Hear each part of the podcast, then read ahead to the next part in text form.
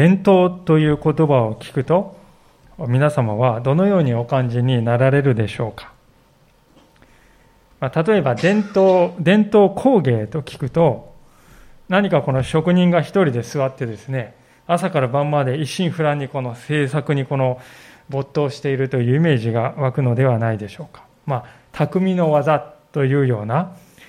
基本的にはこの伝統工芸というといいイメージをね、感じるのではないかと思います。その一方で、えー、我が校の伝統だとか、我が国の伝統であるとか、日本社会の伝統というふうに聞くとですね、どうでしょうか？違いはあるでしょうか？まあ、これは私の主観も入っているかもしれませんが、おそらく漠然とですね、何かこう、縛るものというニュアンスが入ってくるようにも感じられるのではないでしょうか。この違いの原因をですね、一言で言いますと、主語の大きさの違いだと思うんですね。伝統工芸というのは小さい主語です。まあ、せいぜいですね、数人、5人とか10人とか、そういう大きさです。その一方で社会の伝統とか国の伝統というふうに言いますとですね何千とか何万人とか何百万人とかねそういうスケールになるわけですでそうなるとですね伝統ということははむしろですね何かこの変化を拒むものとあるいは人々にですね伝統だからと右に習いなさい、まあ、そういうことをさせる装置としての性格を帯びてくるように思いますね。ですから、同じこの伝統という言葉であっても、意味は意味合いはこれほど異なるということです。今日の箇所ではですね、この伝統という言葉が、昔の人たちの言い伝えという言い方で使われております。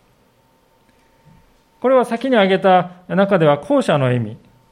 つまり真実を覆い隠して、社会に閉塞感をもたらし、人々を縛るものとしてこう語られていくのです。それがイスラエルの中にある。ではなぜそのようなことが起こってしまうのでしょうか。そしてそうならないように私たちはどんなことに気を配ったらよいのでしょうか。今日はそのことをご一緒に聖書から教えられていきたいと思います。さて、ことの発端は何だったのでしょうか。もう一度一節から二節を読みたいと思いますけれども、さて、パリサイ人たちとエルサレムから来た何人かの立法学者たちがイエスのもとに集まった。彼らは、イエスの弟子のうちのある者たちが、汚れた手で、すなわち、洗っていない手でパンを食べているのを見た。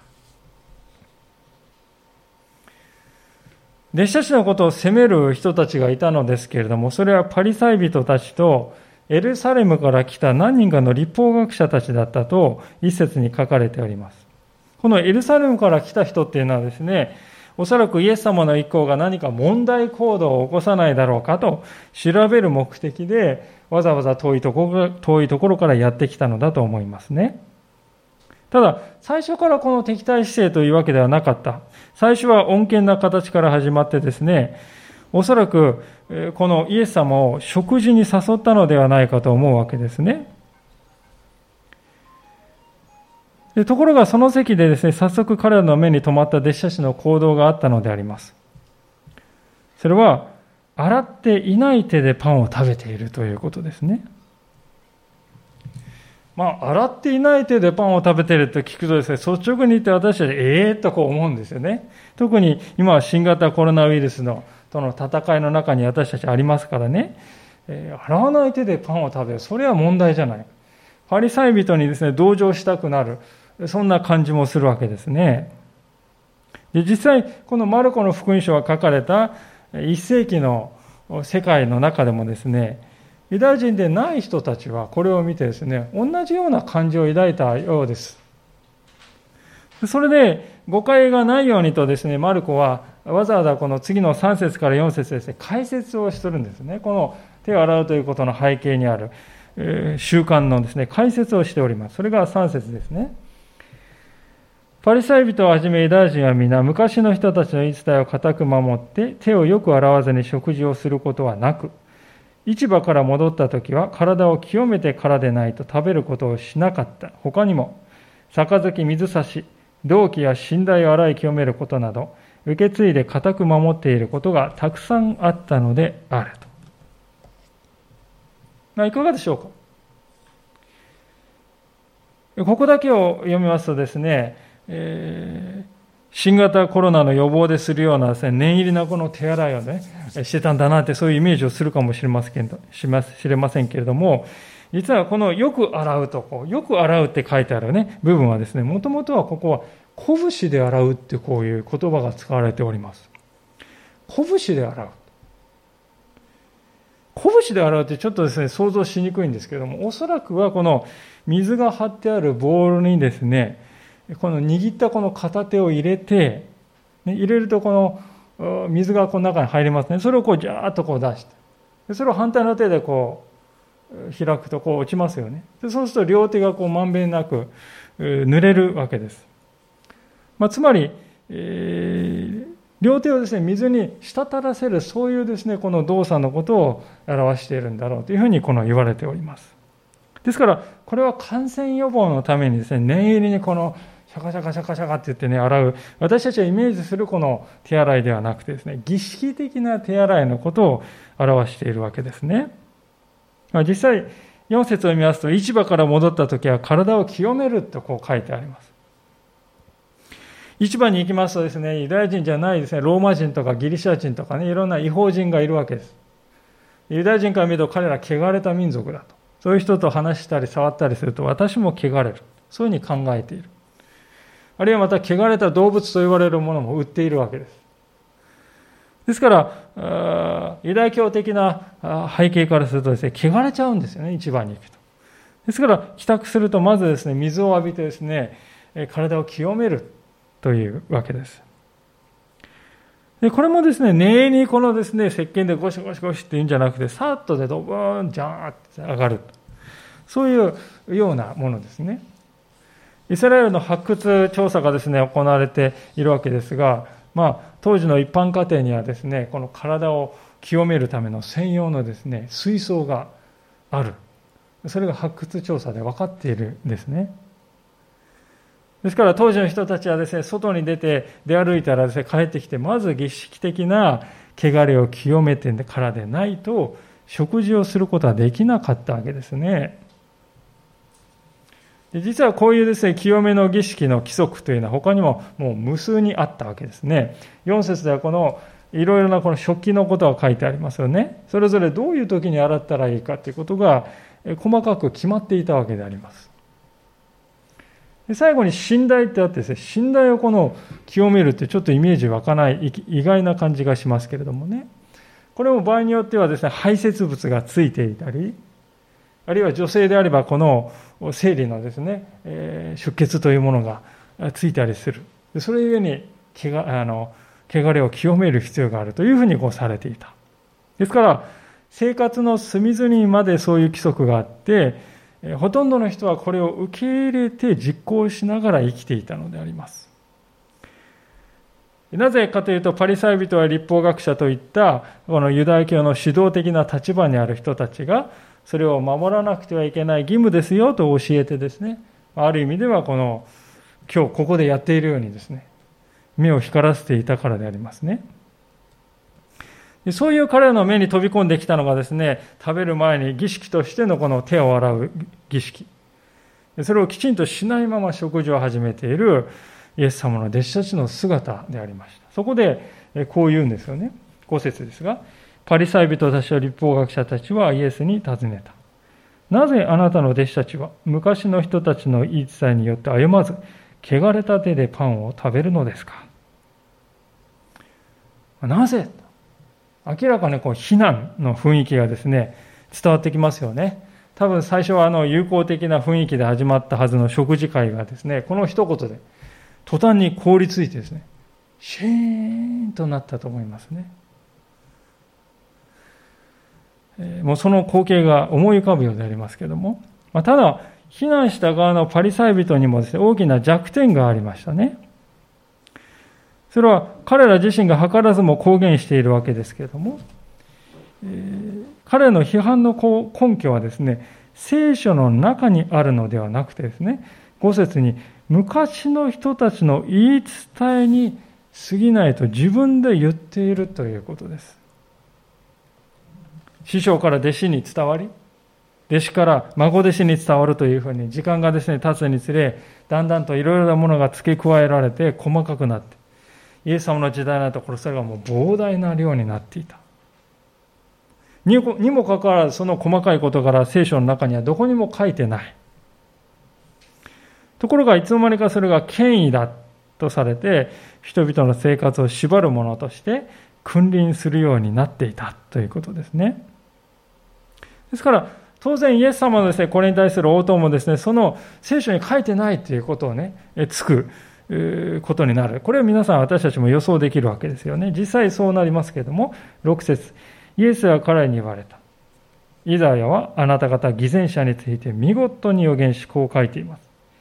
この民は口先で私を敬うが、その心は私から遠く離れている。彼らが私を礼拝しても虚しい。人間の命令を教えとして教えるのだから。あなた方は神の戒めを捨てて人間の言い伝えを固く守っているのです。あなた方偽善者たちと。イエス様の非難は極めて痛烈であります。ここまでイエス様に言わせるのはなぜかというと、8節のイザヤ書からの引用部分に書いてあることからも分かりますように、彼らはですね、このパリサイ人たちは外面的な、ああ、神様、ああ、主よとですね、言っているんですけれども、その心の中を見ると、その神様が語られた言葉を守っていこうという気持ちは、さらさらなくて、むしろ自分たちが先輩からですね、受け継いだ言い伝えをですね、守り通すことにばかり救急としているからでありました。言ってみれば、彼らの礼拝は心の礼拝になっておらず、体の礼拝に出しているということです。ですから、8節でイエス様はですね、言っておられる言葉はもっと辛辣な言葉ですよね。あなた方は神の戒めを捨てて、人間の言い伝えを固く守っている。これはまあ言葉を変えて言えば、あなた方は神を礼拝することをもうやめたんだ。代わりに自分たちの伝統という偶像を拝んでいる。あなた方は偶像礼拝者なんだというね、そういうことを言ってるんです、イエス様。神のことを捨ててるっていうのはそういうことですよね。神の言葉を捨てるってことは神を捨ててるってことです。代わりに自分たちの伝統をその上に置いてるってことは、それが神より上になってるんですから、まさに皆さん、偶像礼拝そのものですよね。まあ、ただ実際に現代に生きている私たちからしますと、イエス様の批判っていうのはですね、すごい鋭いなと感じるかもしれませんね。特に私はしょっちゅう手を洗っているですね、私からすると、これ手を洗うっていう話だけじゃないですか、これ。ね、ちょっとそれだったら分かりましたって言ってやっといけばいいんじゃないですか。どうしてここまで強くイエス様を批判するんですか？まあそう感じる方もおられるかもしれませんね。もちろんイエス様のこの批判には確かな理由があったわけであります。それは、パリサイ人たちがですね、こういう細かい重箱の罪をね、罪をつつくようなことだけ言っているんではなくて、この人たちが実際に自分たちの伝統の方を聖書よりも優先させることでですね、聖書の教えを破壊してしまっていたからですね。でそれがよくわかるのがですね、イエス様は次に挙げるですね、例として挙げる事柄なんですけども、それが9節からのところに書いてありますね。またイエスは言われた。あなた方は自分たちの言い伝えを保つために、見事に神の戒めをないがしろにしています。モーセはあなたと、あなたの父と母を敬え、また、父と母を罵る者は必ず殺されなければならないと言いました。それなのに、あなた方は、もし人が父または母に向かって、私からあなたに差し上げるはずのものはコルバン、すなわち捧げ物です、と言うなら、と言って、その人が父または母のために何もしないようにさせています。まあ、この場所をね、読んでね、すぐパッと意味わかる人っていうのはほとんどいないと思うんですね。でやや分かりにくいもんですから。少し丁寧に見たいと思うんですけどもね、まず10節ですけれども、イエス様はここで、あなたの父と母を敬えというこの聖書の命令を取り上げておられます。これは、モーセの実会として有名なですね、10の教えの5番目に書かれている命令です。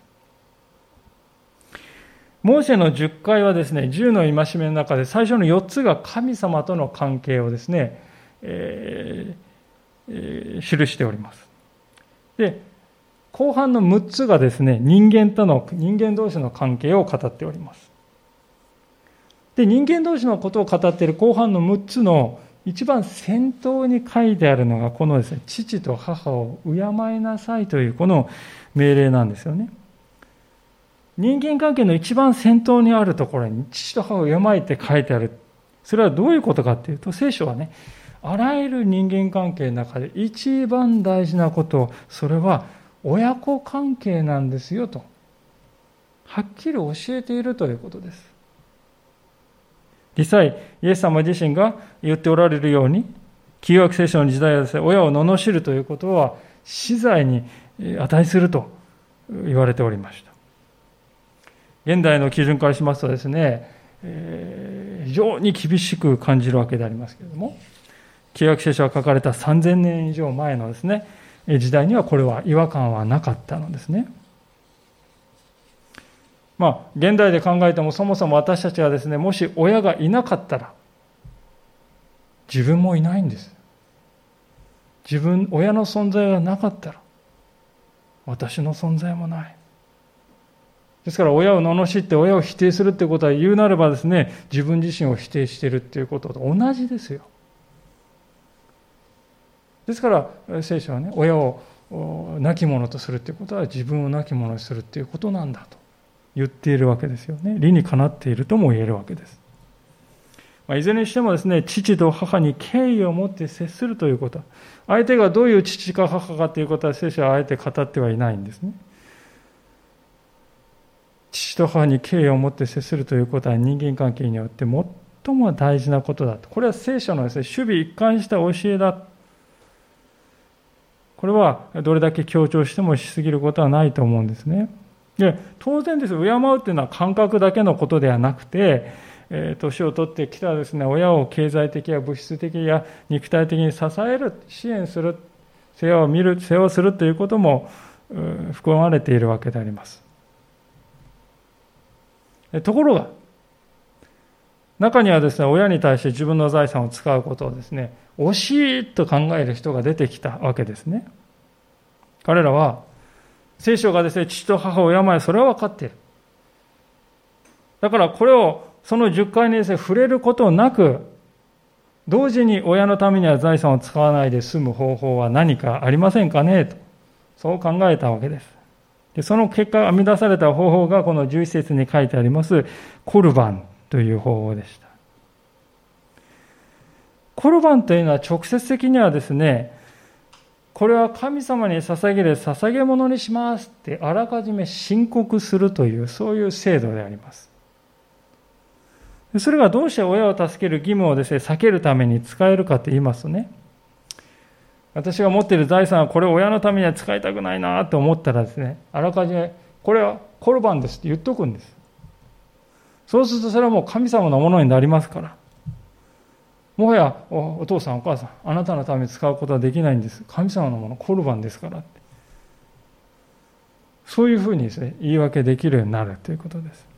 まあちょっと分かりにくいことですけれどもある解説者はですねこのことをですね繰延べ寄付の概念に似ているというふうに言っております。繰延べ寄付っていうのは人がですね亡くなった後に自分の財産を慈善団体とかあるですね機関に寄付しますよってそういう遺言あらかじめしておくっていうね、えー、そういう制度ありますよね。死んだ後に寄付しますよって言っとくっていうことです。ですから死んだ後にですね寄付するので生きてる間は自分の自由にねできるということなんです。コロバンもこれと同じですね。神様に捧げますといえばですね自分で管理はしてるんだけれども通常のですね使用にはですねそれを理由にして遠ざける通常の理由からは遠ざけるということができたわけです。つまり、親の世話を逃れるための方便として、コルバンの制度を悪用するということが横行していた当時の社会で。イエス様はどうしてこのことをあえて例に挙げたかというと、当時のユダヤ教の指導者たちもこの仕組みを知っていながら黙認して、それどころ積極的に進めてさえいた。なぜなら、コルバンと一度で宣言されると、やがてはそれはね、何らかの形で神殿に入ってくるんです。それはもう神殿の関係者にとって悪い話ではない。で中にはですね、コルバンと一度言ってしまったんですけど、なんとか取り消せないでしょうかと言ってくる人がいて、その人にはですね、非常に高い手数料をですね、え要求したとも記録が残っています。で当然こういうことがですね、横行していきますと、高齢者たちは窮地に立たされるのであります。今のような年金制度っていうのはもちろんない時代ですから、子供たちに支えられるということは高齢者の生命線でありました。あなたの父と母を敬えという10回の戒めはですね、その一番大事な土台でありました。ところが、子供がですね、自分の財産、これコルバンです。宣言すると、子供の方はですね、立法に触れることなく、合法的に親を見放すことができてしまう。でこの問題がですね、いかにですね、当時の社会で根深かったかということを示すですね、次のようなエピソードが、ユダヤ教の教えを残したミシュナーという文章にね、書いてあるんだそうですけど、こういう話です。ある人がコルバンの誓いをして、自分の父親を財産から除外していたんだそうです。ところがですね、その父親をですね、孫の結婚式に参加させたいと思ったんだそうです。しかし、コルバンなので、父親は入れない。そこで彼が取った方法はどういう方法かっていうと、披露宴が行われるですね、自分の家の中庭と、その披露宴そのものを友達にプレゼントする。ギフトとしてあげるというやり方を取ったそうですね。そうすると、もう自分のものであの人のものなんで、父親はですね、孫の結婚式参加できる。そう考えてあげた。ところがですね、土地を受け取った友人はですね、何を思ったか、まあ、当然自分もですね、同じことを考えたのか、その自分がもらった土地についても、これはコロバンですって言っちゃったんだそうです。その結果ですね、結局、父親は結婚式に出られなくなってしまった。笑い話のような、本当の話が記録されて残っているんです。馬鹿げていると皆さん思いませんか？ここまでして人々はですね、自分の財産を親のために使うことを避けようとしたということです。そして、ユダヤ教の主張者たちもそれに加担していた。当然ながらその陰で一番苦しんだのは年老いた高齢者たちでありました。私たちが使徒の働きを見ますと、初代教会がですね、やもめたちの世話をするという場面がね、書いてありますけれども、その背景にはこのコルバンの問題がね、あっただろうと思うんです。子供たちに見放された年老いた親たちがたくさんいた。教会はそのような人たちに仕えていたということですね。まあ、このようにしてイスラエルにおいてですね、最高の戒めであるはずのあなたの父と母を敬えということ。この戒めは骨抜きにされて、地面に落ちて踏みにじられて、何の価値もないものとして扱われるようになってしまいました。ですからイエス様は彼らに次のように言われたのです。13節このようにしてあなた方は自分たちに伝えられた一切によって神の言葉を無にしています。そしてこれと同じようなことをたくさん行っているのです。イエス様はここまで鋭い言葉で批判している背景は、今見てきたようなコルバンのような根深い問題がありましたね。本来神様にお捧げしますという意味のはずのコルバンが、親を見捨てるための方便として利用されていた。しかもそれは一例に過ぎない。社会のあらゆるところに同様の抜け穴がですね、用意されていて、聖書の教えは次々と骨抜きにされていた。ところがパリサイ人たちはそれを黙認するばかりか。自分たちが聖書の解釈を握っている権威者であるかのように振る舞っていたのです。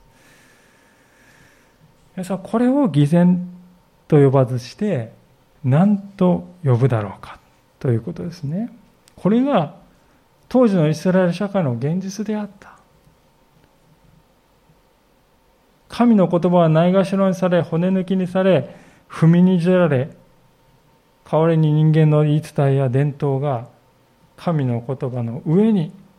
君臨していたのです。イエス様のここまで強い非難の背後には、そういう現状に対する深い悲しみが感じられるように私には思うわけであります。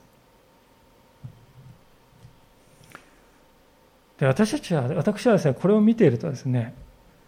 なぜ人はこのようになってしまうのかと思うんですね。一体何が彼らをこのようにしていったのだろうかと。その原因というものをしっかり学ぶということが、今日私たちが知り考えるべき一番大事なことと言えると思うんですね。なぜ彼らはこのようになってしまったのか。3つの原因を考えたい、挙げたいと思います。まず第一はですね、彼らがこのようになった原因の第一はですね、自分で考えなくても済むからですよね。自分で考えなくて済むんです。楽に生きられるということです。ね、考えるとわかるんですよね。聖書がですね、あなたの神である主を全身全霊を持って愛しなさいって言うんです。でも言うんだけど、それが何を意味してるかっていうのはですね、皆さん分かりますか？おそらくパッと分からないんじゃないでしょうか？あなたの神である主を全身全霊で愛しなさいと言われて、何を言っているのか？パッと分かったっていう人はいないでしょう。同じことはですね、あなたの隣人をあなた自身のように愛しなさいという、その命令にも当てはまると思います。具体的に、これこれがね、隣人を愛することですよって、具体的なですね、細かいこと、聖書にね、書かれてないんですよ。なぜ書かれていないかというと、それはですね、私たちがそれぞれ置かれている自分の環境の中で、自分で考えなければならないことだからですよね。言ってみればですね、皆さん、愛するということは考えるということなんです。これは私たちがですね、パートナーに誕生日プレゼントをあげるという場面を考えるとわかると思うんです。相手は何をですね、何を喜ぶだろうかな、これかな、あれかな、そういえば、この間あんなこと言ってたな、なんてですね、いろいろこう相手のことを思い巡らして、想像して相手が最も喜ぶギフトは何だろうかとあれやこれやと考えるということです。その考えるという営みがね最も大きな愛の表れではないでしょうか。ところが相手の気持ち忙しいからそんな考える様子がないや。そういえばあの本に載ってた。そういえばあのテレビで宣伝してた。そうだあれでやれ。まあ、そういうものを買って差し出したならば、それがどんなに高価なものであっても、愛と呼べるだろうか。なぜならそこには相手を思って、相手の身になって考えるというプロセスが全く欠落しているからであります。パリサイ人たちがしていることは、これと全く同じことではないでしょうか。彼らがしていることは実質的には聖書？聖書だけでは不十分です。そう言っているようなものですね。聖書であなたあまりに曖昧で何言ってるか、何をしたらいいかわからないんですか？じゃあ私たちがあなたのすべきことを教えてあげますよ。あなたはね、何も考えずにただ座って我々の言うことに従っていればいいんです。実際にはそう言っているに等しいということですね。当然ながら、そういうようなアプローチをすると人は育たないんですよ。子育てに置き換えればそれはですね、一目瞭然じゃないですか、皆さん。親がですね、子供が何をするにもね、ああしてこうして、こうしてこうして、次にこうして、こうしたらいいんですよ。細かく決めてあげてね。あなたそこ行ったら問題がある。そこに行ったら危険だから、それはこれこれはこれしちゃ、あれしちゃダメ、これしちゃダメ。問題が起こる前にあらかじめね、全部取り除いてあげたら、親がね、取り除いてあげたら、子供はどうなると思いますか、皆さん。確かに悩まないかもしれません。確かに危険な思いをしなくて済むかもしれません。でも、生きる力がない。生きる力を何も持たないまま大人になってしまうんではないでしょうか。結果として自分では何も決められない。人生の問題や危機に対処することができない。言われたことしかできない。ロボットのような人が出来上がるではないかと思います。当時のイスラエル人の信仰の現実というのはそういうありさまではなかったかと思うんですね。それを見るとき私たちはですね、どうだろうかと考えさせられるんです。先ほど見ましたように、愛するということは考えるということです。聖書が神を愛しなさいっていうときに、神様は私たちにね、こう言っておられると思います。神を愛するとはどういうことかを私は考えてほしいんだ。考え抜いてほしいんだ。そのために私の言葉を守る、学ぶことをやめてはいけないんだよ。と神様はそのようにおっしゃりたかったのではないかと思いますね。にもかかわらず私たちはいつの間にか考えることをやめてしまったクリスチャンになってはいないでしょうか。考えないで済むことは楽なんです。それは確かです。考えるっていうことは骨が折れますよね。時間もかかるし。疲れるんです。悩むんですよ。葛藤するんです。これでいいんだろうかって不安な気持ちになります。先ほどパートナーを愛するっていうことを例にね、プレゼントで例に挙げましたけれども、まあ私もですね、正直ですね、妻を愛せているのだろうか、私は。不安を感じること多々あります。それでも神様は私たちに考えるということを願っておられる。なぜかというと、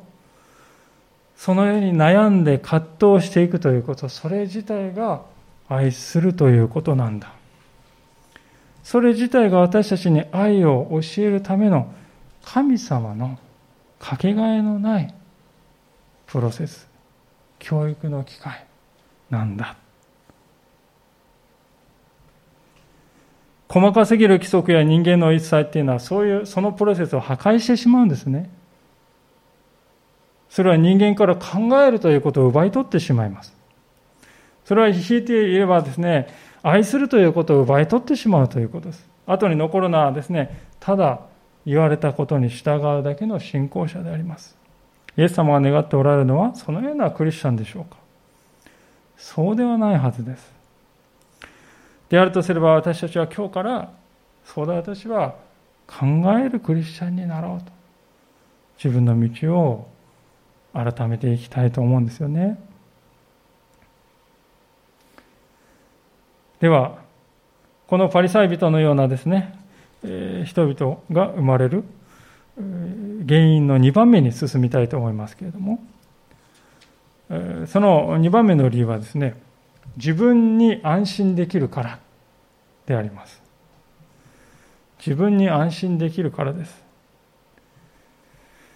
私たちは皆ですね、誰も悩みたい、私は悩みたいんですってそういう人はいないと思いますね。不安な気持ちでいるよりは自分に安心できている。うん、大丈夫だって思ってたいわけですよ。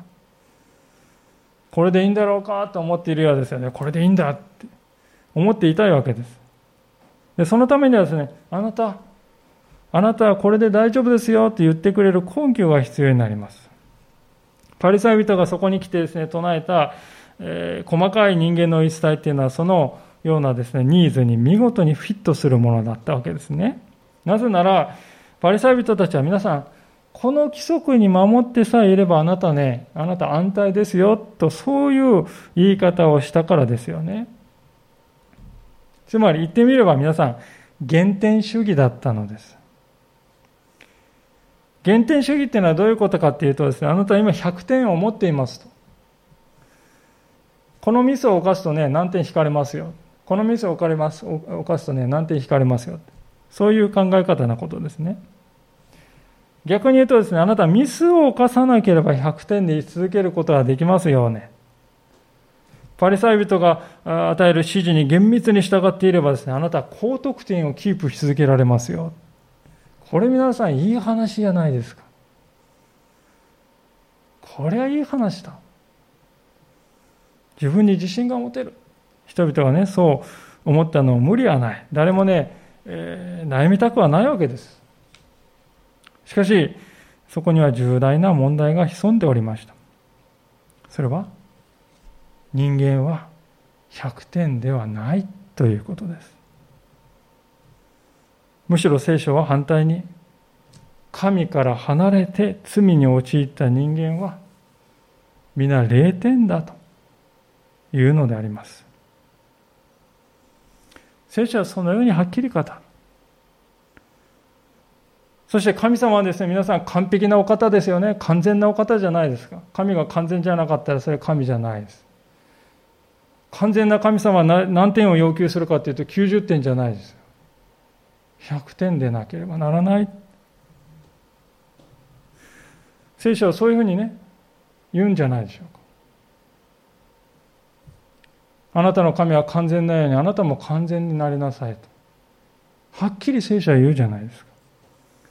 ある人はそれを聞いて、そうかって歯を食いしばってですね、0.7を100点に近づけていこうっていうふうにですね、考えるんです。熱心に信仰生活をですね、歩んでいるように見える人に案外そういうタイプが多いかもしれない。それはなしんであることをいけないと言ってるんじゃなくて、それをよりどころにして0点を100点に近づけようとしている死に物狂いで努力している人がいるかもしれない。しかし聖書は、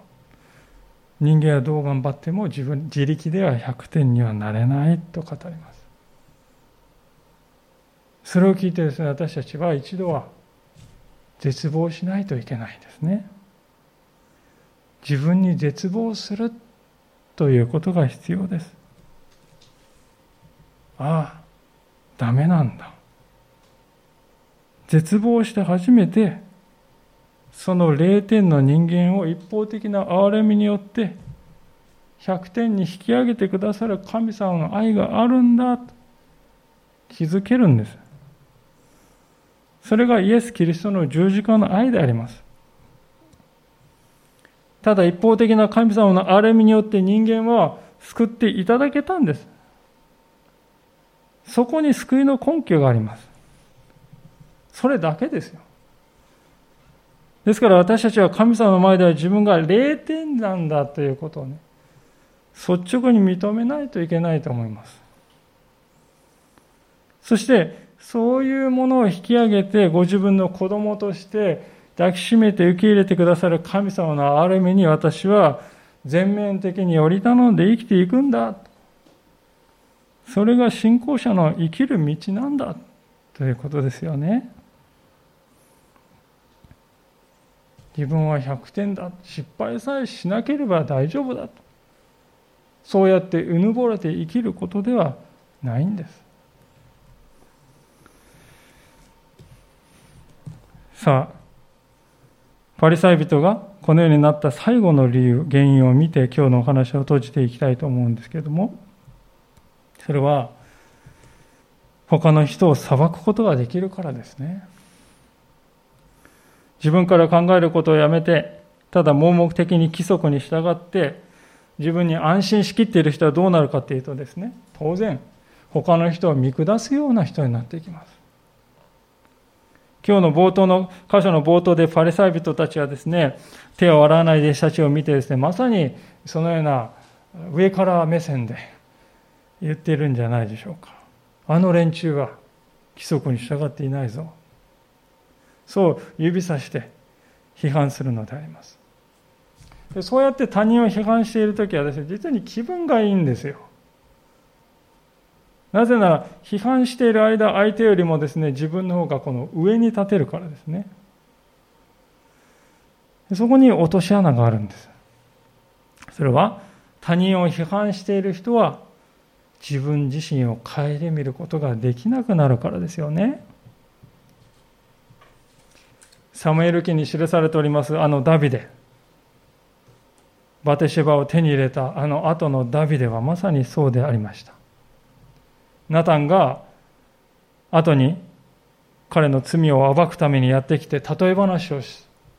そこには実に卑劣な男が登場します。ダビデはその卑劣な男をですね、そんな男は死刑だと断罪している。